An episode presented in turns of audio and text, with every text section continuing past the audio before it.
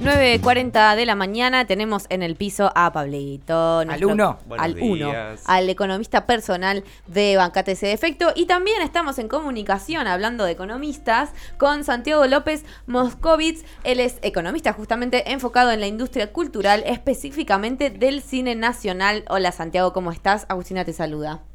Hola Agustina, ¿qué tal? Buen día, ¿cómo andan? Andamos muy bien, muy bien. Y bueno, queríamos charlar con vos justamente de todo lo que está sucediendo alrededor del Inca, ¿no? Eh, ¿Cómo se financia? ¿Qué nos podés contar de, que sea un ente público y no estatal, como por ejemplo el INAMU? ¿Qué significa todo eso? Bueno, eh, si, no sé si estarán todos saltando exactamente cuál es la raíz del conflicto, pero yendo hacia las especificidades del Inca, el Inca se financia con, de tres maneras. Eh, primero, con una tasa del 10% sobre las entradas de cine que todos pagamos.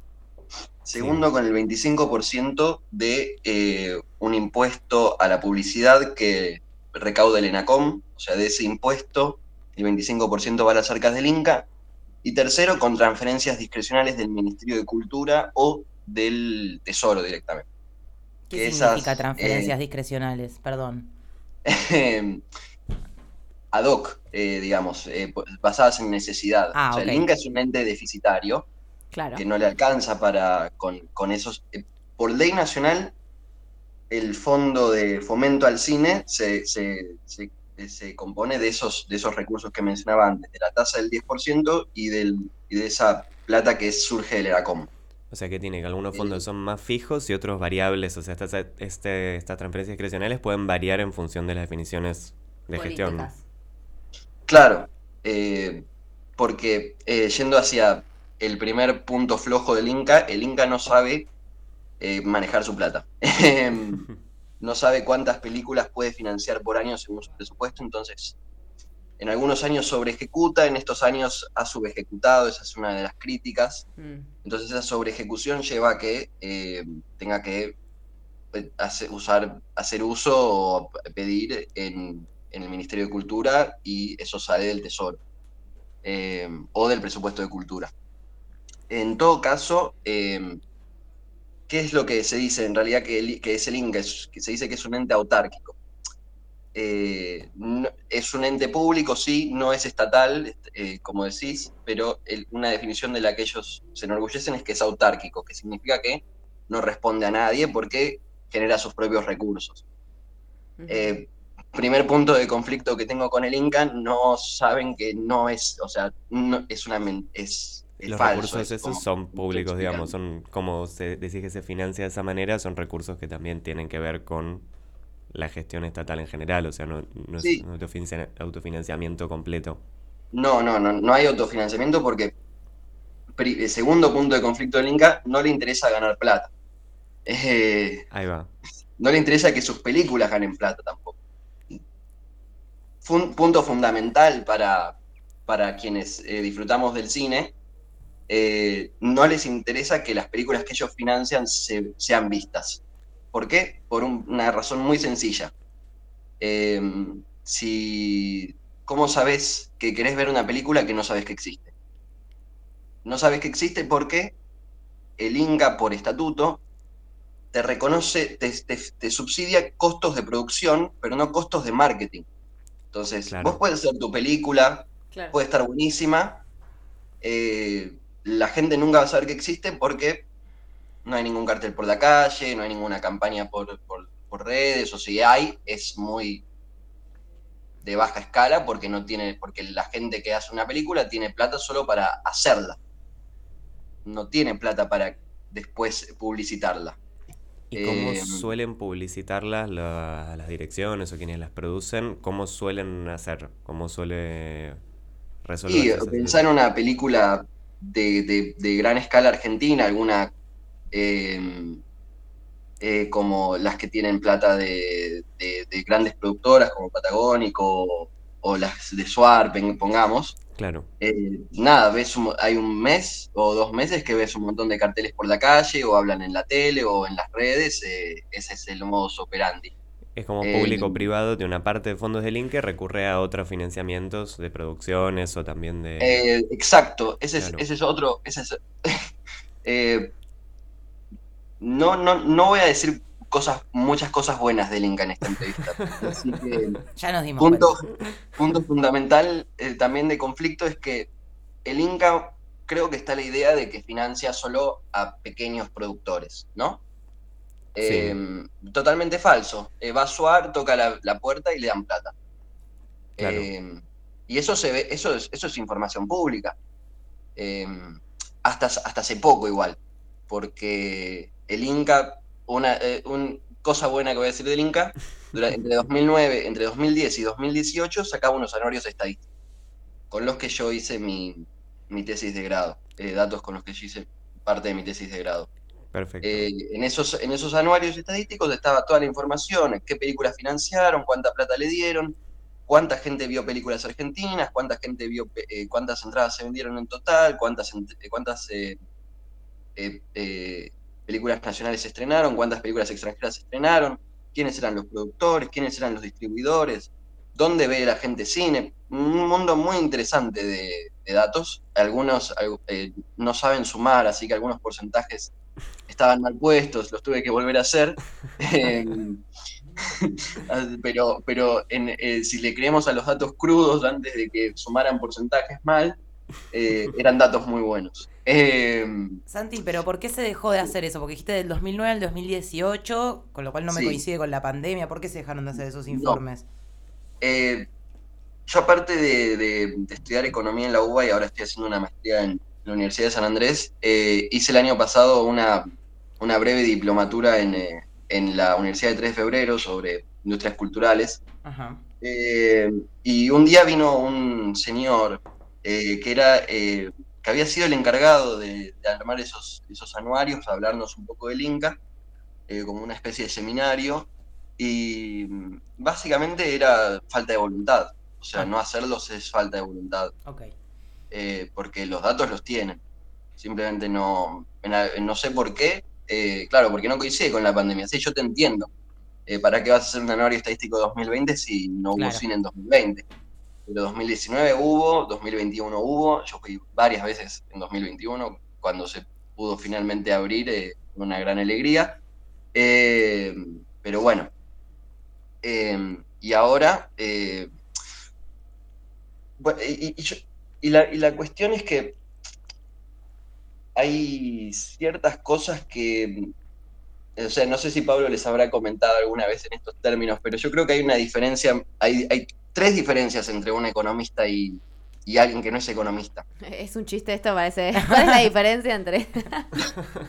Puede ser muy bueno o muy malo. lo que- No, no es un chiste, es, eh, perdón, es, eh, eh, yo creo que en el Inca hay una idea de, en- y en la cultura, perdón, hablando más en general, en las industrias culturales, hay un- esta idea de, de, de cierta idea de suma cero, ¿no? Y de, y de que no importan los incentivos. Creo que eh, si hay algo fundamental es que los eh, economistas piensan en términos de incentivos. Eh, yo entiendo que el Inca tiene una está basado en su, su base fundamental es eh, garantizar acceso al cine, ¿no? Sí. Eso es, eso es lo que me, eso es lo que yo he hablado con gente que, que ha trabajado en el Inca y es lo, es el espíritu de la ley de cine o, del- o del régimen de fomento de, de- que, que surge a partir de 2008, 2009, porque en realidad la ley tiene, es del 94.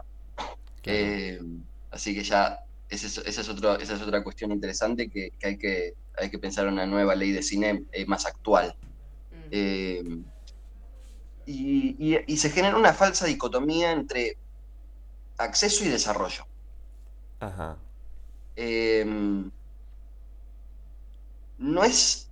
Si, si uno quiere que eh, gente que no tiene los recursos para acceder al cine, acceda al cine, perfecto. Se hace una política para que esa gente pueda eh, ser parte eh, y ir al cine y, y- y- y perfecto. Y hacer una política más federal, de hacer más salas de cine en muchos puntos del país.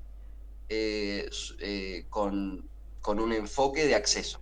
Bien. ¿Qué es lo que se hizo del Gomón en su momento? Los espacios Inca, que salí, me acuerdo bueno, claro, los espacios, claro.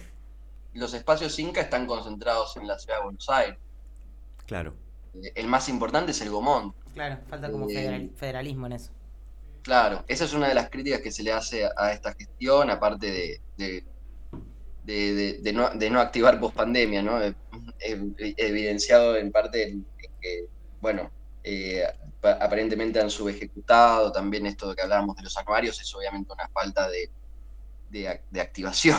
Em, El otro día dejaron en claro los manifestantes de la industria del cine que su, su posición frente a la gestión también. Claro, sí. Eh, y después hay una, hay una cuestión de que esta, la segunda pata, la del desarrollo, ¿no? A mí me interesa que, porque algo que no hemos dicho, o sea, el Inca hace un muy buen trabajo, que es eh, que se hagan películas, financiar gente que hace películas. Entonces, de, de, 2010 a 2018, la cantidad de películas de, eh, nacionales que se, que se estrenaron pasaron de 129 en 2010 a 238 en, en, 2018. Bien. Eh, ascenso, ese, ese, fue el récord, récord histórico de, producciones nacionales y en esos 10 eh, años eh, las películas nacionales que se estrenaban aumentaban constantemente. No, no así la participación de las películas nacionales en las entradas totales vendidas que pasaron de un poco más de 9% a menos del 15% entre 2010 y 2018. Ahí va. Y si uno ve, hila más fino, ese menos de 15% eh, se, lo, se, lo, debe llevar, en, en, el 90% se lo debe llevar una o dos películas. Que fueron las más taquilleras en ese momento, tipo El Secreto La de, Darín, claro, La, que de Darín, eh, puede ser la de, el, bueno, hay años particulares como 2014 que se estrenó Relatos Salvajes, que fue la película más vista. Entonces ese año, de, todas las que se estrenaron, contando extranjeras y, nacionales, la más vista en el país. Em, y ese año, eh, claro, la participación de, las películas nacionales en las entradas vendidas ascendió al 17%. Pero eso lo explica solo una película, porque el año siguiente vuelve a caer. Claro. Entonces, eh, puede ser, ni siquiera puede ser la de Darín, puede ser Bañero 5. Bañero 5 fue una vez la que más entradas vendió. Eh, es la que tiene. ¿Cómo? Esperanzador, digo. claro.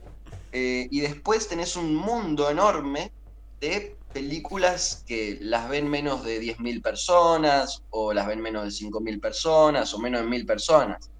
Eh, ni siquiera personas, porque puede ir tu tía y comprar 10 entradas para tu película. Eh, em, entonces, ¿eso qué implica? Que no hay posibilidades al, al, Inca no, no interesar que las películas generen ganancias, no hay forma de que el chico se convierta en grande. Claro. Sí, pero a su vez te pregunto una cosa, no, mm, no tiene sentido que este ente público intente y busque financiar todo tipo de producciones, incluso aquellas que vayan a ser pequeñas. Yo entiendo que vos lo decís también en función de lo que mencionabas antes de la publicidad y de cómo difundir esas películas para que efectivamente sean vistas. Pero también me parece que el objetivo un poco del Inca puede llegar a ser el hecho de que se realicen las producciones en algún punto. Estoy, estoy de acuerdo, 100% de acuerdo, y diría que debe ser yo si pensara en una nueva ley de cine, diría que tiene que haber un organismo, pongámosle el Inca, o puede ser un nuevo, un nuevo organismo, no tiene por qué ser el Inca, que se ocupe de financiar solamente esas producciones que nadie las va a financiar en su vida, no van a recibir guita de Suar jamás, hmm. eh, y, otro régimen para las otras películas, para las películas, para Bañero 5. No me pongas todo en la misma bolsa. Ese es el ese es, hay un problema de eficiencia ahí. No puedes encargarle al mismo organismo que te financie a SUAR y a... Sí, al graduado del que que está con su ópera prima. Claro, sí, exactamente. Eh, me parece eh, perfecto que se financie al muy pequeño, que cuya película, aunque la publicites en todos lados, no la va a ver nadie igual, porque no es el tema, no, no, no es... Es no, tan comercial, claro. no está apuntada para una audiencia masiva, no, no. Claro, exactamente. Es un cine experimental o de más pequeña escala, que ni siquiera tiene la ambición quizás la persona de que la vean un millón de personas su película. Claro. Eh, y entonces, e, e, esa es, esa es la, la cuestión, como cómo pasamos de, de un sistema que no, no, no, no le interesa eh, crear una industria, porque esa también es para mí la, la, la cuestión. Hablaba con, en, este seminario también participó un, un, abogado que trabajaba en el Inca y se fue por diferencias con Puenzo, justamente tocando algunos de estos temas que toco yo, eh, específicamente un punto sobre Cinear, que es, eh, es una muy buena plataforma, pero que está muy mal armada, porque, eh, de nuevo, pasamos al mundo de lo simbólico versus como esta falsa dicotomía entre lo simbólico y lo y, lo y el desarrollo, o sea, lo que es bueno para, para la gente que trabaja en la industria. Porque el, cine, Cinear, primero que no, se puede, es una aplicación que no funciona en todas las televisiones smart. Entonces está mal diseñada porque vos podrías acceder a un público más grande si gastaras un poco más de guita en software. Segundo, eh, el precio de la entrada es el mismo que vos pagás eh, por ir al, al Gomón, que son 30 pesos, no sé si habrá aumentado. Creo que está en 90, en 90 pesos. sí. 90, bueno, 90 pesos, que igual es eh, eh, un... sí. Sí, es muy económico. Sí, muy económico, muy económico. Es, muy económico y, y, y, si vos querés ver una, una, una película desde... Una, vos, vos sos un extranjero, vivís en, en Italia, no sé, o en España, y querés ver una película de cinear, vos también pagás 90 pesos. Claro. Claro, no tiene un costo diferencial. Eso no sé si es justo. ¿Cómo? Que no tiene un costo diferencial en función de dónde ve uno las cosas. Exactamente. Y eso tiene un efecto en el financiamiento también, imagino. Claro. Y si, y si voy de vuelta hacia, hacia, hacia, hacia esta persona que trabaja en el Inca y, que tuvo un seminario en, en la UNTREF, yo le, le, hice este punto y me dijo, no, el tema es que si empezáramos a cobrar más entrada y, le, y a, los, a los nacionales y, y también a los extranjeros le cobrásemos un costo diferencial, tendríamos un problema porque le tendríamos que empezar a pagar más plata a los que son los dueños de los derechos de, propiedad intelectual. Sí, porque por ejemplo, ¿qué sucede? Ah, también hay películas y contenido argentino que se estrena en Netflix, por ejemplo, como pasó ahora con la nueva película de Franchella, que es ahora por segunda semana consecutiva la tercera película más vista en el mundo dentro de la plataforma de Netflix. Y eso es un contenido argentino, no sé quién lo financia, de dónde salió, ni todo eso, pero bueno, ¿cuál es ahí la diferencia? ¿O qué, qué significa eso? Significa que te estás perdiendo, que por la política del Inca te estás perdiendo un montón de guita. esa es la, esa, eso es lo que significa. Claro, que si la Inca tuviera efectivamente esta política diferenciada que vos mencionás, quizás una película como la de Franchella podría estrenarse en otra plataforma, como contar, a otro valor y demás, y podrías recaudar todo lo que recaudó Granizo para Netflix, lo podría recaudar el Estado. O el Inca, perdón, no el eh, Estado. No, o sea, a, mí no me interesa específicamente quién recauda la plata porque en definitiva, si depende de cómo esté armado el fondo de fomento eh, normativa, eh, no sé si es un fideicomiso, cómo está diseñado.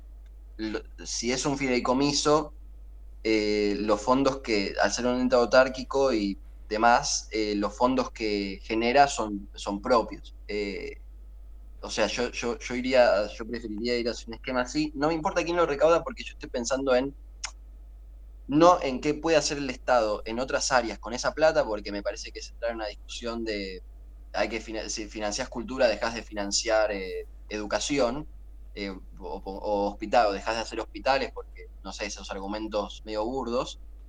Em, sino que a mí me interesa eh, la creación de una verdadera industria de cine. Entonces, a mí no me importa particularmente si está en Netflix o está en Cinear, lo que me importa es que quienes hacen cine reciban lo que merecen o lo que el mercado cree que merecen por eh, su trabajo. No simplemente que, se queden en un subsidio. A mí eh, me interesa que el que, como dije antes, que el que es pequeño se pueda convertir en grande. O sea, que no tenga que depender de de, de, la bondad de... De inversores o... Claro. ¿Y existen ahí eh, análisis comparativos? Por ejemplo, uno cuando mira ciertas industrias de acá o ciertas cosas son acá, que acá funcionan mal, dice, bueno, podemos em, pensar en el modelo de tal industria, tal país, tal ejemplo para imitar. ¿Existe un modelo, modelos exitosos que se puedan empezar a poner en perspectiva en comparación con el nuestro? 100%, sí. Otra, otra parte que a mí me, me, hizo cerrar, me hizo darme cuenta de muchas cosas es que el Inca está basado en un modelo francés de proteccionismo. Eh, digamos, e, es, exactamente la misma estructura de quizás yo uso términos que a ustedes les parezcan un poco fuertes eh, o un poco alejados de, de, lo que piensan, pero el Inca para mí es una corporación que se dedica a hacer lobby nomás. Eh, y entonces esa es, la misma estructura del, del, organismo francés, que ahora no me acuerdo cómo se llama, eh, muy corporativa, que no le interesa fomentar crecer, sino que le interesa mantener sus, eh, quedarse en sus treces, digamos, ¿no? Claro. Eh, apropiarse de todo lo que pueda en pos de, a mí, eh, perdón, digresión para, para, ejemplificar esto, Puenzo dijo, para resaltar que tenía una buena gestión, que en, su, que en su laburo el Inca había pasado de tener 200 empleados a 800. Como la bandera de gestión, claro. que, qué diferencia, cuál es el diferencial de esas 600 personas, por más que eh, estén ganando un sueldo ellas mismas, eh, deben estar contentas, pero cuál es el diferencial de eso. sí, cuáles son los logros que uno apunta a tener como gestión de industria cultural, digamos. Exactamente, de ninguna, de ninguna gestión, salvo que tengas una pyme. Claro, eh, el sector privado tal vez está muy bien. El sector privado, perfecto, sos un gran CEO, pero bueno, ese ese es el espejo en el que, en el que, en el que se creó el Inca. Después hay uno muchísimo más interesante que es eh, Corea del Sur. Que ahora está saliendo a flote va hace tiempo, ¿no? Pero que hace poco ah, fue muy relevante. Tiene sentido. Hace tiempo. Hace tiempo. Y, la, historia de Corea del Sur es muy interesante porque Corea del Sur, eh, eh, una historia de desarrollo particular, en los, en los 80 tuvo un deshielo con Estados Unidos cuando final, bueno, en realidad, en realidad siempre tuvo buenas relaciones porque le financiaban, eh, le financiaron parte de su desarrollo, pero eh, había una cuestión de, de, no tener relaciones culturales. Había un deshielo eh, cultural en el sentido de que no, no existían las películas de Hollywood en Corea del Sur antes de los 80. Claro. en Corea se veían las películas coreanas que, bueno, entonces tienen, se abren más y empiezan a arrasar las películas de Hollywood. El cine coreano se destruye. En los 90 dicen, bueno, che, para, a mí me interesa, porque Corea del Sur es un país inteligente, entonces dice, a mí me interesa, porque sé que es una oportunidad de desarrollo, fomentar la industria del cine, porque sé que esto me puede generar divisas y sé que esto me puede generar trabajo. Sí. Entonces dicen, bueno, empecemos a armar una industria nacional de exhibidores y distribuidores coreanos. Porque ¿qué es lo que sucede?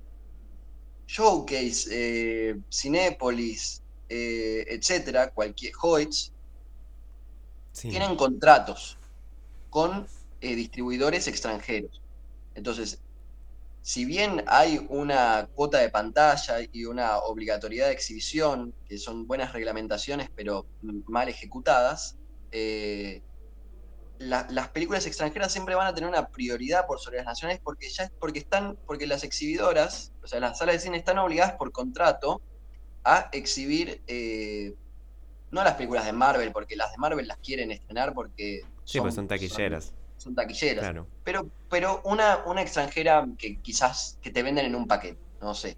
Eh, que a los exhibidores le venden en un paquete. Bueno, si querés que te dé Rápidos y Furiosos 10, también comprame esta otra que no, que no, que no, la, que no la va a ver nadie. Pero, pero igual hay un contrato firmado. Em, entonces, eh, los coreanos dijeron, bueno, empecemos a armar eh, empresas exhibidoras y distribuidoras que sean coreanas, que les preocupe exhibir, que no, que no estén preocupadas por ataduras eh, con, con, los distribuidores de Hollywood. Entonces, que puedan tener más em, eh, eh, margen de maniobra para estrenar películas nacionales y fomentar películas nacionales, porque si soy un distribuidor nacional privado, quiero ganar guita, no quiero que, me, que me den un subsidio que me alcanza quizás siquiera para recuperar los costos de producción. Claro. Entonces en los 90 hubo un, un vuelco y el cine coreano empezó a explotar en, a principios del siglo XXI. Eh, y, la, pérdida de cuota de, y, la, pérdida del share en las, en las entradas totales se empezó a revertir. Entonces, eh, hasta, hasta se... Y, y, es el espejo inverso de Francia, porque Francia eh, cuando se terminó la generación importante de los directores de los 60 y los 70, la gente dejó de ver cine francés. Y empezó a ver cine de Hollywood. Y hoy tiene una parte. Y, y, Corea es al revés, junto con una política de desarrollo, en vez de una política estática, que esa es una cuestión también que distingue a un economista de, de, alguien que no es para mí que tener una visión no estática, sino dinámica de, de un proceso de, desarrollo, eh, eh, eh, es, al revés. O sea, Corea del Sur empezó a aumentar la gente que veía cine coreano, las entradas que vendía el cine coreano. Y con eso llegan y eso permite también. Sí, bueno, también en Corea, bueno, a todo esto que vos mencionás, al principio me llamó la atención que, que, lo marques Corea, pero también, eh, bueno, se dieron una política cultural súper eh, grande. Bueno, por algo el K-pop también llegó como llegó, digo. Tuvieron una política importante de empezar a exportar la cultura en general, digo, más allá del cine. Claro, sí, pero eso es, pero eso es política estatal. Eso es. Eh, hay, hay documentos del Estado coreano en el que se señala, che, la industria cultural es, un objetivo estratégico. es, un objetivo estratégico. Es estratégico al nivel de Samsung. Claro. O sea, el K-pop sale de una. O sea, yo no, no, no, no, no, no creo. Hay gente, hay, toda una visión ahora de que el Estado emprendedor, ¿no? No sé si escucharon. Eh, que, el Estado lo puede todo y, y, y no, yo no, no, no, no lo puede todo. De hecho, puede, no puede muchas cosas. Pero en, sociedad, en sociedades distintas puede más cosas que otras. Y el K-pop surge por política agresiva estatal de fomento. Pero no es, de nuevo, porque no tienen esa dicotomía entre. O sea, yo siento que hay mucho resquemor de que un economista hable de cultura porque porque hay cierto resabio de que eh, de, adorno, diría yo, que es que eh, si un economista habla de cultura es simplemente para subsumir la cultura a las leyes del capitalismo. Para recortarle el presupuesto, bueno. Además, eh, pero, pero en, otros, en otras latitudes, que lo mismo pasa en Japón, con, esta, con, estos, con, con la cultura, se entiende la cultura como factor de, se, entiende la producción de bienes culturales como factor de desarrollo estratégico. Entonces, que el, que el K-pop exista no es casualidad. No, es una decisión política. es una decisión política y cómo le gusta a los, a los chiques el K-pop, así que bueno. Santiago, escúchame, ¿dónde podemos ir a seguirte a las redes eh, y estar ahí atentes a tu contenido? Eh, no, no, no, tengo redes, tengo un Twitter que no, que no uso casi. Oh. ah, eh, bueno. Entonces ahí, ahí quedará. Ahí quedará, sí, sí. Bueno, Santi, bueno. en Santiago. cualquier otro caso volvemos a hablar en otra oportunidad. Ahora nos quedamos un poco sin tiempo, pero te agradecemos un montón. Bueno, muchísimas gracias a ustedes. Hasta luego.